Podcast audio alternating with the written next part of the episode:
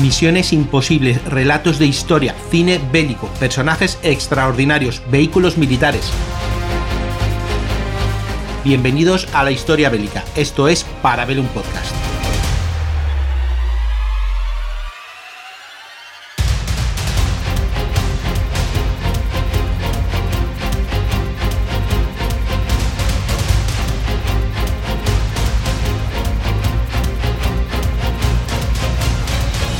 Bienvenidos un día más en Para ver un podcast con Imanol para hablar de mi cine bélico. Estamos en enero pasando frío y queremos una película con muchas hostias, mucha mala leche y si puede ser una misión suicida, pues mejor, ¿no? Eh, Imanol, bienvenido. ¿Qué nos traes hoy? Pues hoy os traigo una película donde precisamente para combatir el frío viene perfecto. Creo que tiene lugar en, veranito, gente gente un poco sucia que no, o sea, precisamente si el agua está fría no se van a duchar. Eso, eso tenlo por seguro que si hace falta se ponen todos de acuerdo en, no ducharse. Los, los 12, se ponen de acuerdo los 12. Sí, porque ah, tal vez, tal vez el juego de palabras no, lo cogemos mucho porque aquí se tradujo de, otra manera, ¿verdad? Pero realmente era gente erróneamente. Bueno, erróneamente, conscientemente, pero hoy vamos a hablar de 12 del patíbulo que ya al principio de la película te explican que solo únicamente cuatro de los doce estaban en efecto esperando el paredón. O el paredón, eh, la soga, porque se ve de hecho la primera escena una soga, cuatro de los doce eh, son condenados a muerte, pero los otros ocho tienen condenas, eh, penas de trabajos forzados. Sí, pero larguitas, ¿eh? de 20 a 30 años. Una sí, sí, no, interesante. No, ¿eh? pequeñita, no por si la guerra duraba, que al menos se tiraran rato ahí. Y en inglés el título es eh, The Dirty Dozen. Dozen en mi inglés es casi alemán y lamentable. Iba a decir putapénico, no sé si se puede decir la palabra. Ya la he dicho. Eh, esos que en castellano vendría a ser los sucios, la docena de sucios o, bueno, los sucios 12 es el, mote que les pone el, creo que es teniente militar, el, policía militar que está con... Son los 12, el mayor Reisman y hay otro decimocuarto hombre que es el líder, el jefecillo de la policía militar. Eh, es el que les bautiza con, con este nombre después de la famosa escena en la que se niegan a bañarse con agua, a afeitarse, perdón, afeitarse con agua fría y como conclusión pasa, no sé si son unas semanas y se les ve a todos piojosos, con barbas. Eh, y de ahí, el, de ahí el mote que da título al, al original, que es una novela. Es una novela, creo que escrita poco antes, eh, creo que también es de los 60, la novela en la que se basa la película dirigida por Robert Aldrich. Sí, es una novelita basada en. iba a ser en una historia real, pero como no pudo, ya lo explicaré en la segunda parte, no pudo encontrar realmente esa historia, pues se basó en parte de un artículo para crear su, su propio mito, ¿no? Bueno, un mito que ha servido al mundo del cine, porque si bien eh, aquí ya habíamos hablado de los cañones de Navarone, que con permiso del puente sobre el río Kwai, que tenía un poquillo de misión de comandos, digamos que Los Cañones de Navarone inició este cine espectacular bélico, sobre todo basado en misiones, pero no es hasta la llegada de, de 12 el patíbulo que se pone de moda. A partir de 12 el patíbulo eh, caen películas como Churros, sobre todo eh, también la factoría italiana, que vio que ya el Spaghetti Western había dado resultado, empezó a hacer eh, macarroni bélico, películas italianas de bajo presupuesto y casi todas tenían pues una misión suicida, un grupo de indeseables bastardos y cosas así, porque en el fondo los 12 del patíbulo, más allá de que son prisioneros por sus condenas y todo eso, eh, son unos cabrones.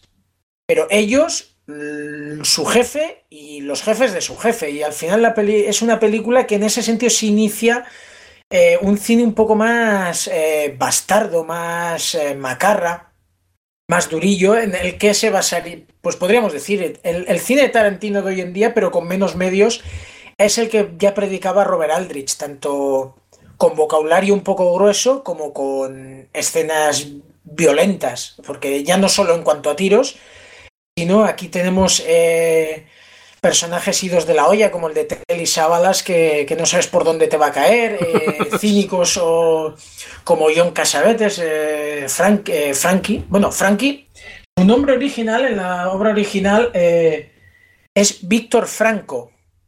En España, la película se estrenó en pleno franquismo. El Franco se cambió por Frankie. Mm, Claro, queda mejor. No vaya a ser que vayamos a pensar que este tío que está condenado a muerte, que es un mafioso y qué tal, pues co- co- coincida su apellido, aunque con K, aunque con K. Esas cosas se hacían, sí, sí, se hacían, sí, sí. Sí, sí, si toca cambiar el nombre, se toca cambiar el, toca cambiar el nombre. Y ¿eh? quien Yo- conozca a la reina de África cambian eh, ex por hermanas, hermanas por... Hay un momento que hacer un lío porque han querido arreglar la cosa para que no vean que hayan divorcios e historias y luego no sabes con quién está hablando y por qué está así, ¿no? Pero bueno. Eso, eso es perfecto. Hace, hace un tiempo vi la patrulla del coronel Jackson Ah, con John Wayne eh, y en ningún momento mencionan a Jackson. De hecho, diría que mencionan nombre y apellidos del coronel o del comandante y, y- y no es Jackson, con lo cual eh, te deja un poco descolocado. Pero bueno, cosas de, de los doblajes. Pero bueno, volviendo un poco, sobre todo lo que tiene 12 el patíbulo es que que inicia, para mí sí que inicia tanto las, el tema misiones suicidas como, como eh, ese tono macarra y, y- y gambe- gamberrete, porque también tiene su toque de humor. En el fondo, digámoslo así, coge, habían pasado unos años de, esa época gloriosa de principios de los 60, que es Los Cañones de Navarón, El Día Más Largo y La Gran Evasión. Cada año se estrenaba una gran película bélica. Y un poquito, no sé si coincides conmigo, 12 del patíbulo tiene un poquito de cada. Tiene el aspecto misiones suicidas de los cañones de Navarone, tiene un reparto con nombres que se, se salen del cartel, mm, un poco al estilo de lo que tendría quizá el día más largo, y tiene ese tono divertido, jocoso dentro de estás en el infierno, eh, son, son unos personajes que de primeras deberías odiarlos y sin embargo te caen simpáticos, y tiene ese toque un poco a ratos cómico dentro de la parte de instrucción que podría recordarnos a algunos aspectos de la gran evasión. De la gran evasión dentro del campo de prisioneros parecía eso el patio de un colegio, de lo bien que se lo pasaban. sí, realmente el trabajo de guionistas de darle a cada uno su personalidad, que tenga la suya, que no aburra, porque es una película también creo que de las de las larguitas, claro, hay que dar cancha a cada uno de los de las estrellas. Alguno no sería tan estrella todavía, pero ya mm, te pones a leer el elenco y es importante y Donald bueno, Sutherland era de Joder. sus, de sus primeros papeles eh, y ahí era un pipiolillo. Sí, sí, sí, sí. Sí, sí, pero que, que, que, que bueno, otro que era pipiolillo en, en su momento era Charles Bronson, por ejemplo, y aparece por ahí, no era... Bueno, pero Bron- Bronson ya había hecho su- sus cositas. De hecho, eh, de aquí Bronson, Sábalas Hmm. e incluso Robert Ryan habían aparecido en, en la batalla de las Ardenas, que creo si no me equivoco fue nuestro último programa. Es decir, Sí. repetimos, repetimos a ese grupo. Y tenemos a Lee Marvin, por supuesto. Tenemos a Lee Marvin que eh, gracias a Robert Aldrich fue Lee Marvin y no John Wayne.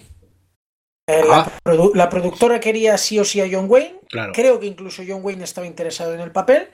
La verdad que le pegaba, ¿eh? no se complica Sí. mucho la cabeza. ¿eh? Es un poquito el sargento striker de, mm, de Arenas Sangrientas en cuanto a instrucción dura y así. Yo creo que lo hubiera hecho bien también, ¿eh? pero no lo cambio. Creo que Lee Marvin aquí tiene, eh, aunque le han dado el Oscar por otra película, yo creo que el, el papelón de Lee Marvin en el cine, su gran papel, es este. El del. Yo no, yo no concibo, por mucho que John Wayne pudiera haber valido, a otro eh, mayor, creo que era, ¿no? El mayor Reisman. Eh, también eh, Robert Aldrich puso sobre la mesa los huevos y dijo que o Lee Marvin, o si Lee Marvin no estaba disponible, otro asiduo de su cine que era Jack Palance.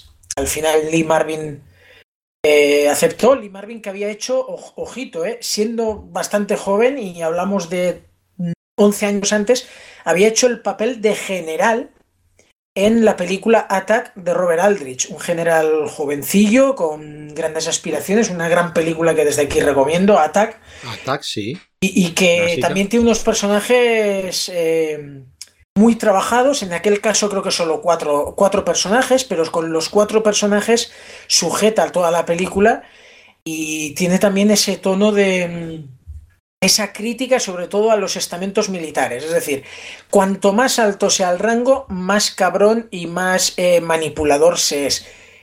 Y aquí es lo mismo. Creo que la escena que define, la frase que define 12 el patíbulo, es cuando dentro de esa grandísima escena que es em, la última cena, esa última cena previa a la misión, donde repasarán el plan, eh, cuando Lee Marvin, el personaje de Lee Marvin, dice de, de matar el mayor número de oficiales posibles, eh, Frankie, que está, que le falta un tornillo, le pregunta con todo el sarcasmo, pero todo el puterío del mundo, eh, ¿de los nuestros o de los de ellos? sí, es verdad, sí. Y Lee Marvin, sonriendo, le dice, empieza por los, empecemos por los de ellos si, no, si nos importa. Entonces, eso junto a la frase final de Charles Bronson eh, en, el hospital, que le vuelven a, colocar con el rango, no sé si era de teniente, el rango que tenía anteriormente, eh, llegará a decirle al mayor Reisman que al final le va a coger gusto a esto de matar oficiales. Con lo cual deja esa frasecilla, esa pullita de, yo no sé si quien manda está bien de la azotea para volverme a meter a mí de nuevo en, en el tinglao porque yo, eh, a la mínima que me toquen las narices, eh, a mí me da igual un bando que otro. Y de eso va un poquito la película, porque de hecho el, personaje más despreciable es el de Robert Ryan, es eh, ese tío con el que es un coronel, con el que Reisman se llevan los dos a matar, y que en todo momento está intentando enviar al fracaso a Reisman y volver a condenar a esos pobres hombres o pobre, de pobres nada, perdón, retira, retira, borra la, palabra, pero volver a condenar a sus penas a, esos hombres. Y luego tenemos, eh, nos hemos dejado algún, bueno, podemos decir que eh, todos los 12 Mm, vamos a tener a Norma Eugen, que yo no es que lo conozca mucho, pero creo que es de que es del cine más de western, a Donald Summerland, ya lo hemos dicho, el número 2, 30 años de prisión, eh, a James Nacia por orden de, número. Por un orden, exacto, porque tiene su número. Ahí es lo fácil, ¿no? Hubiese tenido merchandising, eh, sería genial, ¿no? Quiero el número 7. Bueno, pues este. Esto indica que Donald Sutherland es de lo que es verdad, es de los altos. Sí, sí, sí, sí. Porque el orden era por, por, altura, que el pobre John Casabetes eh, quedaba al final, eh, que era el 11, puede ser, o 12. Eh, el, undécimo, sí, señor. El 11, que, lo decía, lo decía a gritos. Me, ha encantado siempre el personaje John Casabetes. Quien, quien no lo conozca es más que actor, que también prestigioso director de cine independiente, uno de los pioneros y eh, obtuvo nominación al Oscar por este papel. Eh, como mejor secundario fue nominado por, por el papel de en 12 el patíbulo. A mí me encanta. dentro del cine clásico es de los papeles que siempre desde pequeño me ha encantado, que hace él. Pero sigue, sigue enumerando. Pues bueno, te iba a decir el más bajo de todos, pero no, ya llegaremos. Eh, luego tenemos a Benito Carcers, eh, que bueno, pues me pone. Este no, pásalo. Shadows, A Night with Jamaica, vete a saber. Eh, luego tenemos Stuart Cooper, que es el que tiene el mm, Roscoe, que tiene 20 años de prisión. luego tenemos a Tom Busby, canadiense, y agente, eh, sobre todo, tiene más carrera como agente de actores que, como actor. ¿Dónde están los importantes? Pues está el número 6. A ver, dímelo. Este sí, ¿no? Mm, Milko Blazek. Ah, pero estás diciendo el nombre del. Claro, yo es que. El, actor. Sí, sí, sí, sí. No, no. ben Carruthers, ya hemos dicho, Stuart Cooper y Tom Busby, que es Milo Vladek. Ese sonará poco, es el número 6, 30 años a trabajo esforzado. Luego eh, tenemos a Colin Mindland, no sé si te, si lo conoces, es uno inglés que poca cosa tiene. Luego tenemos eh, este también, 20 años a trabajos forzados, es de los menos. A Teddy Savalas, como no. Vale, vale, aquí ya empezamos a los nombres importantes. Este ahorcado. A Charles Bronson también lo ahorcan. Bueno, pues Bronson al final se salva, pero. Sí, los demás no, no, no mucho. Es el único así. Yo creo que de los condenados, solo se, de los condenados a la horca solo se salva. Luego, eh, Trinidad López, que Trinidad aquí no es una chica, sino es nombre de. de López, gran, gran, papel el suyo, ¿eh? Que es el. Es el. Es el, hispano del grupo, ¿no? El es el, el, que espicha en el paracaídas. No se le ve, pero de golpe de los 12 se quedan uno menos. Claro, tienen que ir restando. Pero les cambia, les cambia todo el plan, porque al final eh, el plan estaba bien estipulado con sus rimitas y todo, pero bueno, un plan no resiste, el plan resiste el papel, pero no la realidad, ¿no? En el papel puedes escribir de todo. Luego Casabetes, que ya lo hemos hablado, que hace de este Franco, que aquí se lo cambiaron por Frankie, que estaba también a la horca, y el más bajito de todos, a 20 años de trabajo esforzado, eh, un tal Alfred Benito Almachini. Este, por lo visto, ha hecho mucha televisión, pero, pero bueno. No, me había quedado cuando has mencionado a Clint Walker. Era el uno, ¿no? Claro, es el más altote. El más... Te iba a decir, es, un armario empotrado. Sí, sí, sí, que Walker también tiene sus, sus, cosillas en el cine. O al menos a mí, a mí yo lo ubico mucho en, los años 60. ¿eh? Muy western. O sea, yo lo que he visto casi todo preparando que era muy de western. Y era muy gigantón, era muy grandote. Y le, claro, le sentaba muy bien. A los grandotes le, le queda bien el sombrero y, la cartuchera, todo eso le queda muy bien, ¿no? Mira John Wayne o esta gente, pues yo creo que, que bien, ¿no? Retiro lo dicho. Yo pensaba que era un actor mucho más conocido y, yo creo que lo conozco por este papel. Ah, bien. Pues ha hecho mucha eh, cosa, pero ya te digo. Creo que salió en el cine bélico, si no me estoy liando, porque siempre mezclo a Clint Walker con. Ahora no me sale el nombre, con, con uno de los de la gran evasión que no tiene nada que ver. Eh, diría que Clint Walker era el que salía junto a Frank Sinatra en Todos, Todos eran valientes. Y de ahí que me suene, claro. El, dentro del cine bélico aparecen estas dos películas que a mí de pequeño pues he visto varias veces y ya lo ubicas como, ah, este actor es conocido y en el fondo pues no, no es más conocido que por ejemplo Jim Brown o John Casavetes o por supuesto Charles Bronson. Y fuera de los 12 tenemos un buen reparto, ¿eh? porque me ah, parece que está er-, Ernest Borgnine, no me parece, está en sí, sí, sí, sí. el General Gordon. Que, este lo hemos visto en mil películas, a lo mejor del secundario o del amigo o del cuñado de no sé qué, y tiene sus cositas, pero sí. Sus cositas y un Oscar. Y, y aparte apareció, apareció en películas como por ejemplo mm, De aquí a la eternidad. Pues. Era el sargento, sargento instructor, el que se carga a Frank Sinatra en la película. La verdad que George Kennedy también aparece en la película y sobre todo eh, Robert Ryan, que lo he mencionado con ese duelo con Lee Marvin de, que se llevan como el gato y el ratón. Bueno, y, visto los autores, más o menos, vamos a hablar un poquito de, la película que costó 5,4 millones de la época, en un presupuesto que no estaba mal y que recaudaría, pues, por, eh, multiplicaría por 9. Eso en cine, luego ya, pues todas las veces que lo han pasado en televisión, habrá rentado eh, muchísimo. Pero cuéntanos algo de, de la filmación, de la película, bueno, creo que el detalle más importante, creo que lo he mencionado ya, que es el de que se contaba con, bueno, John Wayne estaba previsto por parte de la productora, eh, Aldrich fue el que se negó y sobre todo una película que, que desde el primer día en cines fue un éxito de crítica y de público.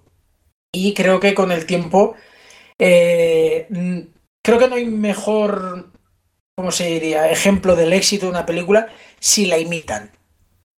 Es decir, si sirve de homenaje, si, el cine italiano, por muy cutre serie B que sea, y muchas películas alrededor suyo eh, la, eh, la, toman como referencia, o en los años 80 se llegó a hacer una especie de remake secuela con el propio Lee Marvin para televisión, y a raíz de ese, em, churros de películas que sí, malísimas, 12 del patíbulo, 2, 3, las que quieras, eh, se hicieron tres o cuatro películas más, eh, flojas, hay que decirlo, pero todo eso, por muy flojo que sea, quiere decir que eh, es que tenemos en cuenta que, que 12 del Patíbulo es una película muy querida, que, ha tenido éxito y que ha gustado. Y, yo creo que sí, que cualquiera que piense en cine bélico clásico le viene a la cabeza las que he mencionado: El Puente sobre el Río Kwai, Los Cañones de Navarone, la gran evasión, el día más largo y 12 el patíbulo.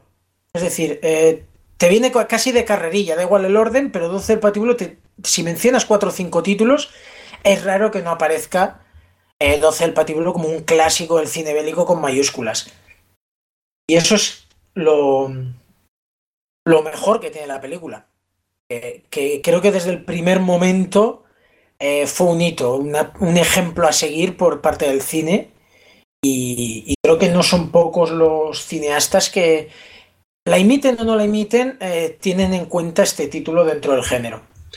Y, que luego mm, no es eso de, bueno, planificación y vamos al combate y todo sucede así, ¿no? Sino que tiene sus partes de que te van a presentar y tú te vas a asustar, Dios mío, ¿a quién han sacado, no? Empiezan, pues este es, este condenado por tal, este es un despreciable no sé cuántos, tal, ya empieza ahí el juego, ¿no? Y, ahí empieza también un poco la comicidad de, de, cada uno. Luego en el entrenamiento es, es una excusa perfecta para hacer todo tipo de animaladas, conocer bien a los personajes un poquito, tampoco puedes permitir que a 15 a la vez, eh, aunque no es exactamente una obra coral, pero los 15 mm, puedas conocerlo bien, pero cada uno tiene su, su cosita, su chascarrillo, su, su frasecita, y luego ya, pues yo creo que cuando en el salto de combate y ya luego en toda la misión es cuando, cuando la tiene, que está dividido también en dos o tres partes, yo creo que está muy, muy, muy, bien parcelada, por muy larga que, que pueda ser, que ¿qué serán? Dos horas y algo, ¿no? 140, 145 minutos, no llega a las dos horas y media, pero, pero es larga.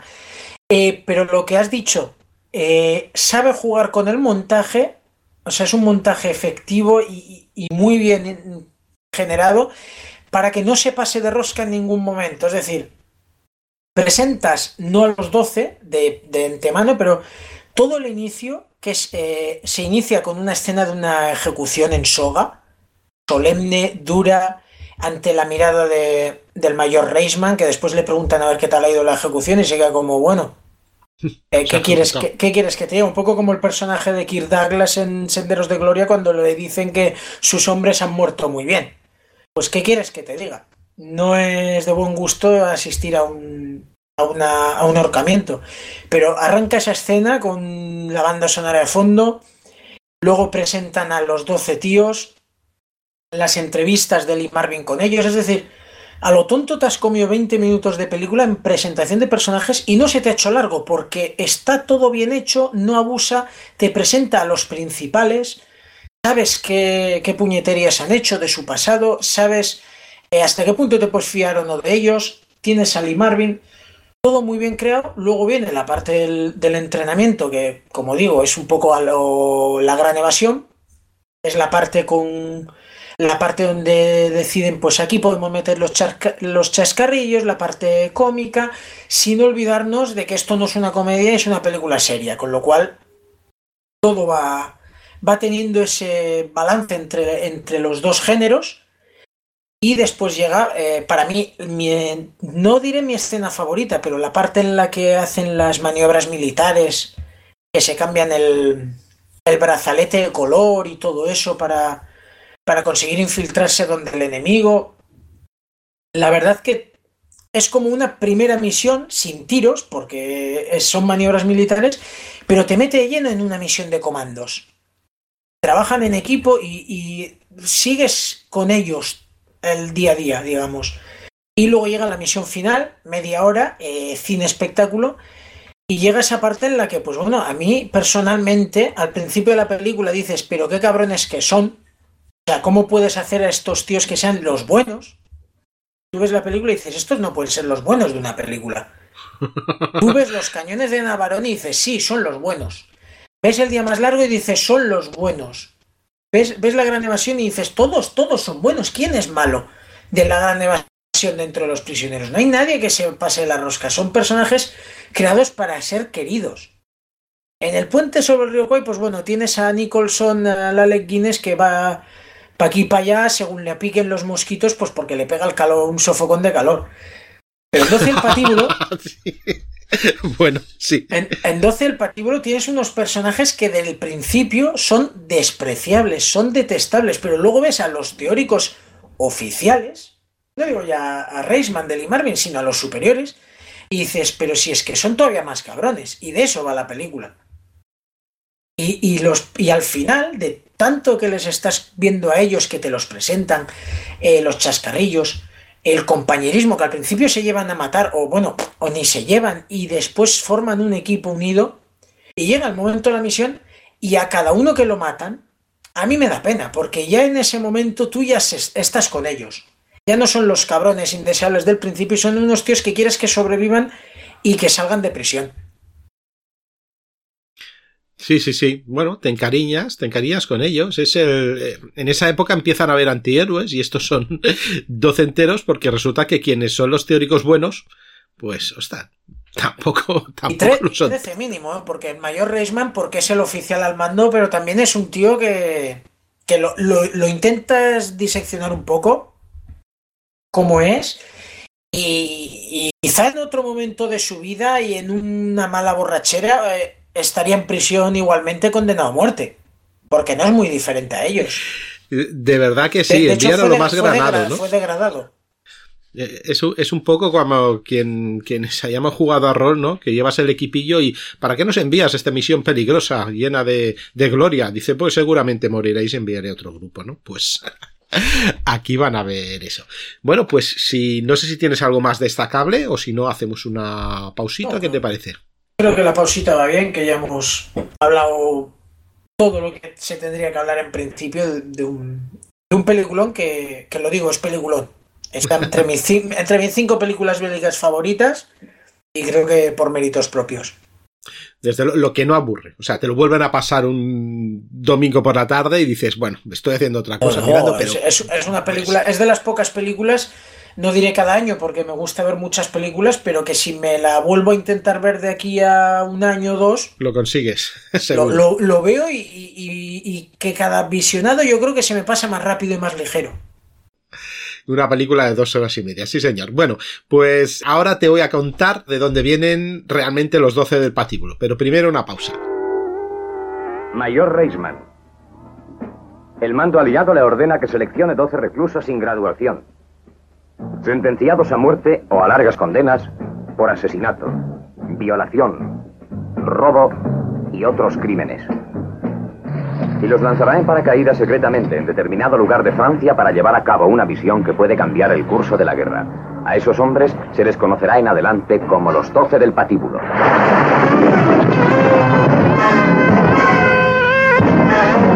Lee Marvin es el mayor John Reisman. Kitus Trailer. Hay un poco de mayor Reisman en cada hombre, dice Marvin. Yo creo que es el mejor papel de mi carrera. Pero qué clase de hombre es usted. Se han presentado voluntarios para una misión que les da solo tres caminos a seguir. Pueden obrar de mala fe, en cuyo caso serán devueltos aquí y ejecutada su sentencia. Pueden desertar en combate, en cuyo caso yo mismo les volaré los sesos. Pueden hacer lo que se les ordene y así seguir adelante. Acabemos de una vez. Esta guerra no se empezó para darle gusto a usted.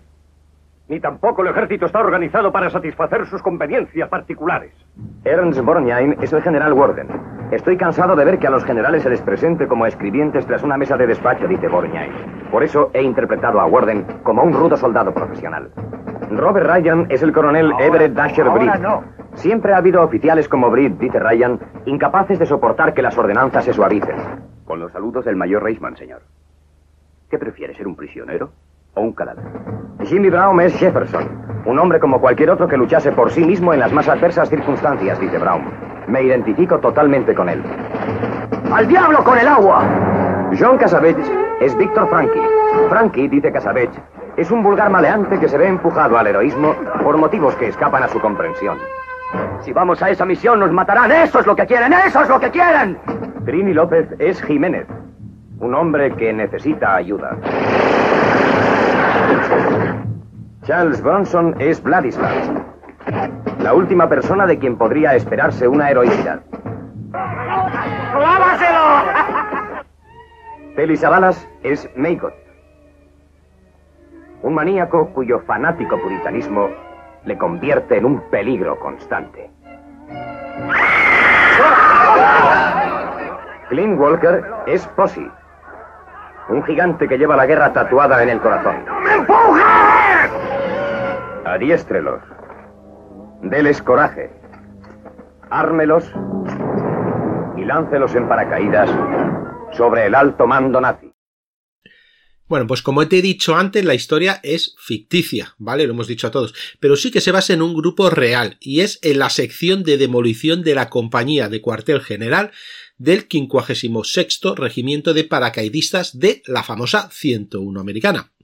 A ver, esto viene así. ¿Cómo llega la película a hacer 12 del patíbulo en vez de esta, este grupo totalmente real que se podía uno documentar? Pues mira, Un corresponsal de guerra llamado Tom Hugh hace un artículo para una revista titulado algo así como La escuadra de los trece asquerosos. Y eh, la escuadra de los trece asquerosos y titula No tiene rival en los saltos de combate. Trece asquerosos, trece sucios, como quieras traducirlo. Ese artículo está, como casi todo en esa época, adornado, ¿no? Porque sí que ese grupo existe, sí que se llaman los trece asquerosos of the record, pero bueno, ya sabes que se adorna mucho, los datos pues los cogen de aquí a allá y se falsea un poco para decir que tus tropas eh, son las mejores y contasen historias sorprendentes. Tal vez un poco, daría un poco igual que fuese fantástico. Mira, por ejemplo, decía que los 13, de los 13, 12 eran indios de pura sangre, que habían jurado no bañarse hasta hacer su primer salto de combate y que su jefe debía vencer a cada uno de ellos en pelea singular para poder acceder al honor de comandarles. El nombre es que son doce indios con un jefe que ha vencido a todos en combate, pues supongo que mano a mano o tomahawk en mano. ¿eh? También dice que son los mejores pero los más malhumorados y con más mala leche. Y esto que Erwin Nathanson, el escritor de los sucios 12 o 12 del patíbulo, como hemos dicho que, que se tradujo aquí, pues tenía un amigo que trabajaba en documentales del ejército y le habló de oídas de esta historia, que, eh, bueno, se transformó en que los 13 asquerosos era una unidad de convictos lanzados a una misión suicida. Por supuesto, eran pendencieros eran sinvergüenzas y se dedicaban a beber y pelearse con todo el mundo. Y eso que Nathanson, el escritor, dice, ostras, voy a, voy a escribir, esto es un buen tema para una novela. Y empecé a buscar en los archivos oficiales y no encontró nada. Pero claro, él buscaba entre archivos de prisioneros que se alistaban en el ejército. Pero resulta que no encontraba nada no, no encontró nada porque realmente no, ya veremos que no eran, no eran eh, convictos, no era, no era nada de eso, ¿no? Pero dice, bueno, da igual, pues con esto que tengo, con estas cuatro cosas, voy a hacer el libro, ¿no? Voy a hacer el libro, voy a hacer eh, los doce del patíbulo. Vamos a hacer otra historia, los doce sucios. Volvemos a la realidad, a este grupo real. ¿Quién era este grupo real? Porque claro, la peli fue por una parte y luego él ya salió gente, oye, yo pertenecía o yo hice no sé qué, te has basado bien, te has basado mal. Porque la realidad este grupo real era la primera sección de demolición. Zapadores, ¿vale? Zapadores paracaidistas que se dedicaban eh, justo antes del lanzamiento a destruir puntos claves detrás de las líneas enemigas. Esto es muy difícil que alguien lo haga con mucho éxito y tienes que buscar a gente muy, muy dura, muy, muy suicida o mejor las dos cosas. Esto era una escuadra con 13 hombres, el sargento Jack McNeice y 12 soldados.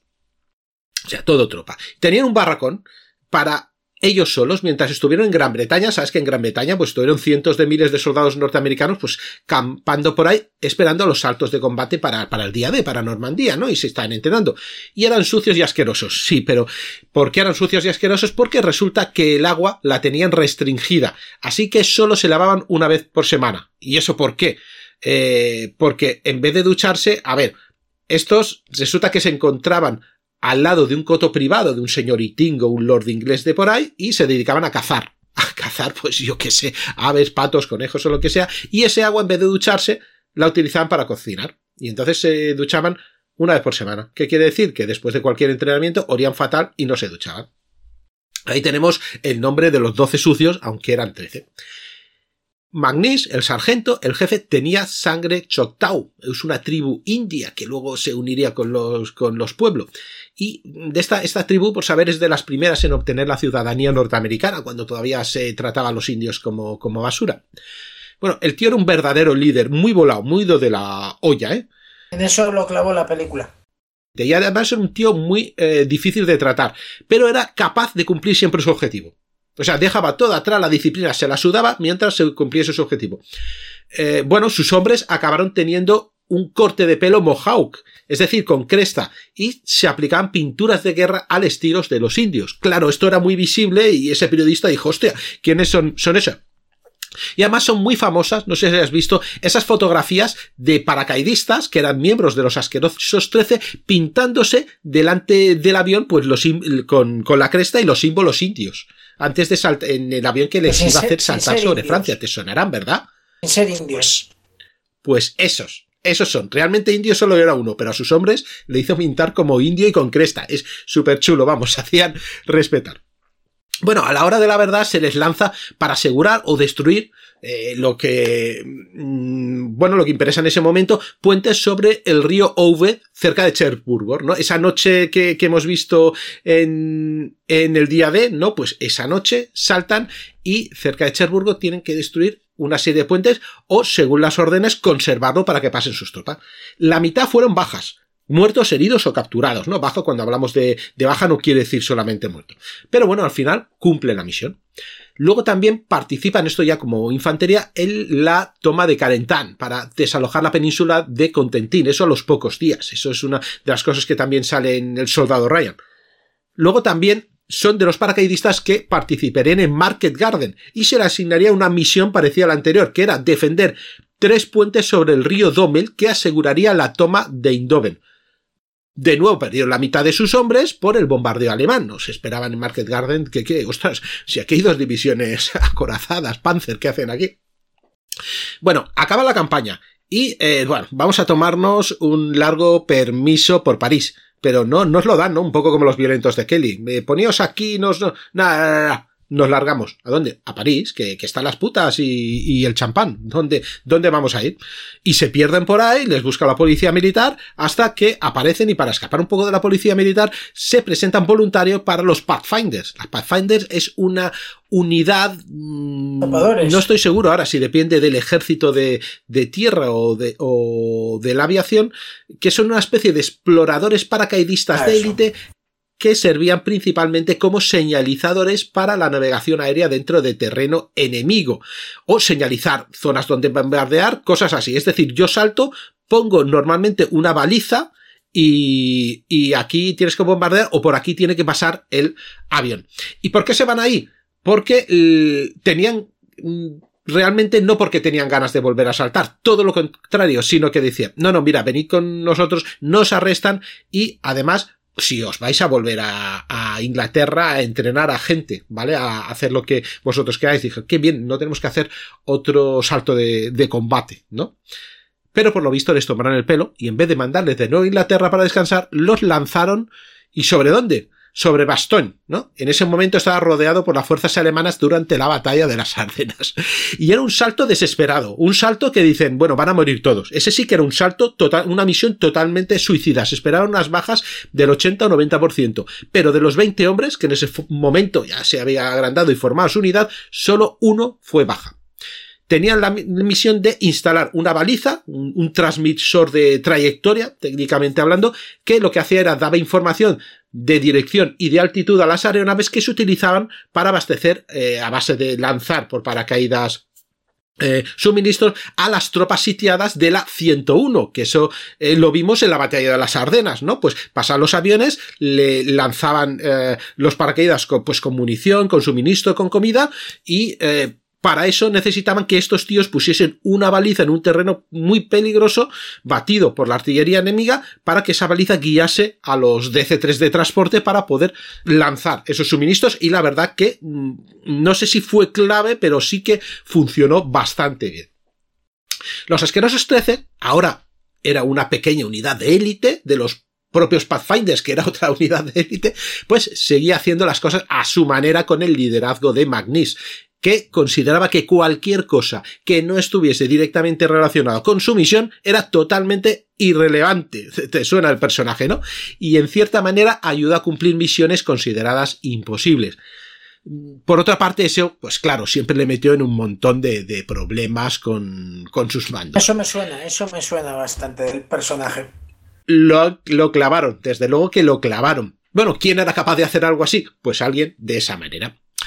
Su último salto de combate, y ya estamos hablando solamente de Magnis, fue en la operación Varsity, que fue una de las últimas de la guerra en el 45 para saltar el Rin, como observador adscrito a la decimoséptima aerotransportada.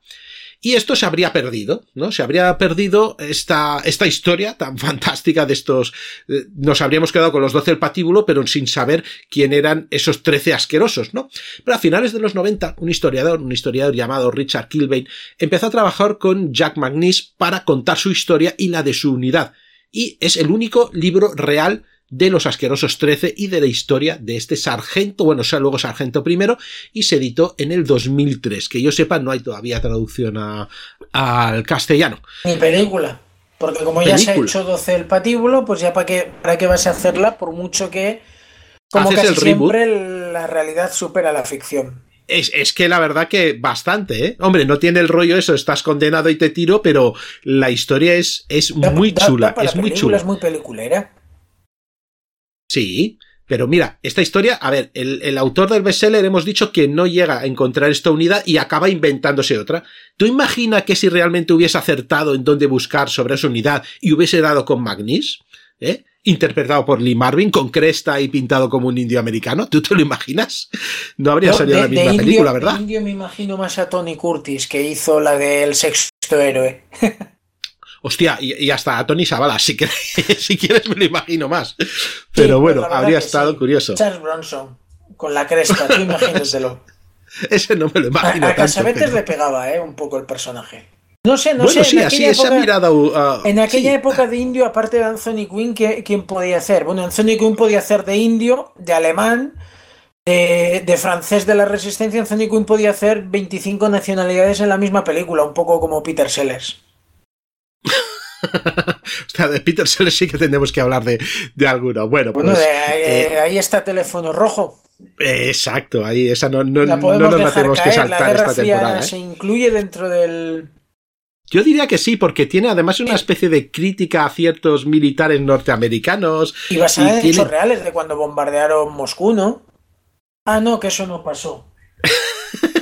Pero sí que es verdad que cada uno, si lees cada uno, se apunta a cierto a cierta persona de la vida política de ese, de ese entonces. Yo digo que es una película que hay, hay que hacer en mi cine bélico. Bueno, pues esa es la historia de, de dónde vienen realmente los 12 del patíbulo, que por un hacer del destino no llegó a encontrar esa unidad y se inventó la historia y luego, pues nada, esperamos que haya una especie de reboot con los 13 asquerosos. A ver si Spielberg se anima y, o Tarantino y, y nos saque, los pone de moda otra vez. A ver, a ver. Seguro que acaba siendo una película de serie B con algún director de cutre y acaba pasando sin pena ni gloria. Sí, ¿no? Una coproducción hispano-polaco, checa, luxemburguesa. Una serie. una serie, es verdad. Serie, Toca serie. Da, para serie. Tienes muchos fragmentos. Eh, no, muchas misioncillas de, de donde sacar para hacer una serie. Mira, el Magnis, por ejemplo, es, eh, dice que se cuenta con los dedos de una mano los, eh, los paracaidistas que llegan a hacer cuatro saltos de combate. Y él es uno de ellos. Y salió, y salió vivo. Vamos. Y, murió a los noventa y muchos años. Está confirmado, ¿eh? O, alguien ha dicho que ese tío es un zumbao que ha mentido. No, zumbao estaba. Lo que pasa es que luego ya, por lo visto, ya se calmó un poquito. Pero bueno, pues esto es, esto es la historia real eh, que hay. No sé si te ha sorprendido mucho. Sí, sí, no, no lo sabía y ahora estaba buscando tanto el libro, que es verdad que no está más que en inglés, creo, como las fotografías. Curiosas, curiosas cuanto menos, desde luego que Sí, sí, son estas famosas fotografías que se están pintando entre ellos con cresta, que dices, ¿esto quiénes son?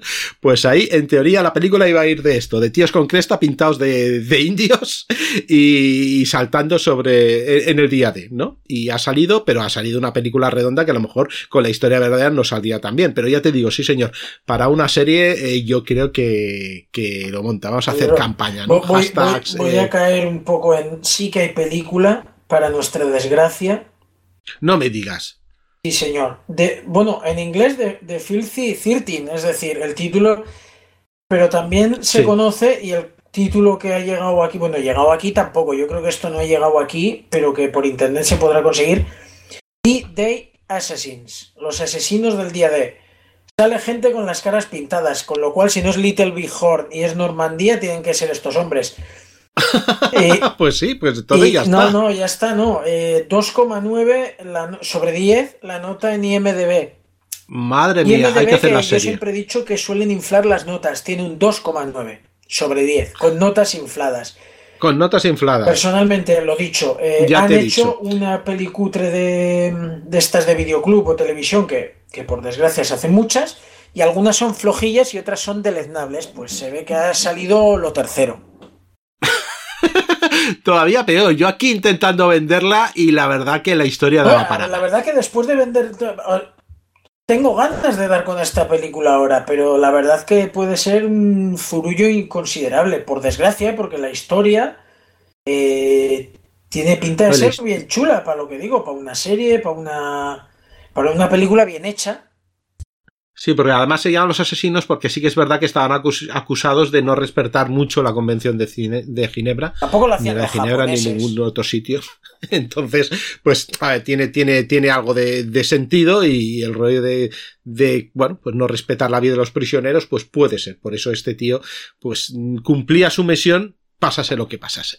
En fin, pues esto, esto, Imanol, ha sido todo, ¿no? Esto es todo en, para ver un podcast, este programa mensual de mi cine bélico, un, clásico, una película que creo que es muy difícil que, que, no hayas visto o no conozcas a alguna de, de, de sus escenas. Imanol, te podemos encontrar en arroba mi cine bélico en Twitter y todo sobre mi cine bélico.blogspot.com eh, si no me he equivocado, que tú vas subiendo tus cosas y bueno, y ahora estás poniendo incluso alguna cosa que no es bélica y es western, ¿me equivoco? Pues no, bueno, alguna cosa, alguna pregunta en Twitter cae fuera del género, pero siempre con cine de aventuras, e-, ese cine clásico que yo creo que, que a los amantes del cine bélico también han mamado de pequeños, pero en el blog y todo eso, el western no se toca.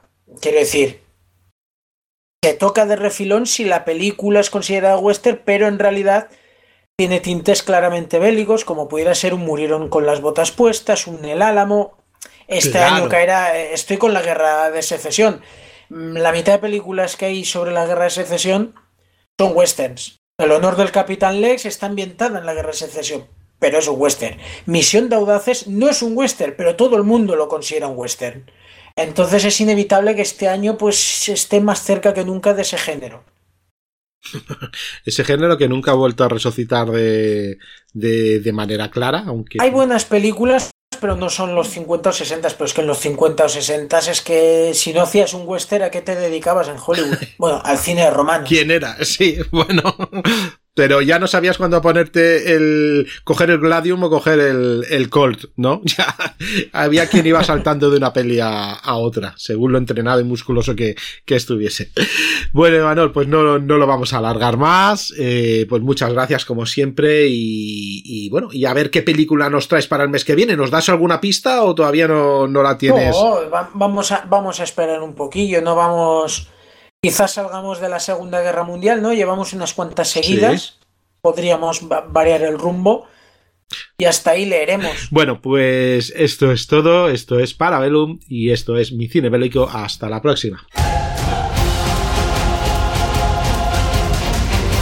Hasta aquí Parabellum Podcast, un programa semanal de la factoría Casus Belli, producido y editado por Pod Factory puedes escucharnos en las principales plataformas de podcast y puedes seguirnos en Instagram y en Twitter o ponerte en contacto con nosotros en parabellum.podfactory.es. Suscríbete para no perderte ni un episodio. Tema musical de Witch Hunters de Gregoire Lur bajo licencia Creative Commons. Te espero el lunes que viene en un nuevo Parabellum.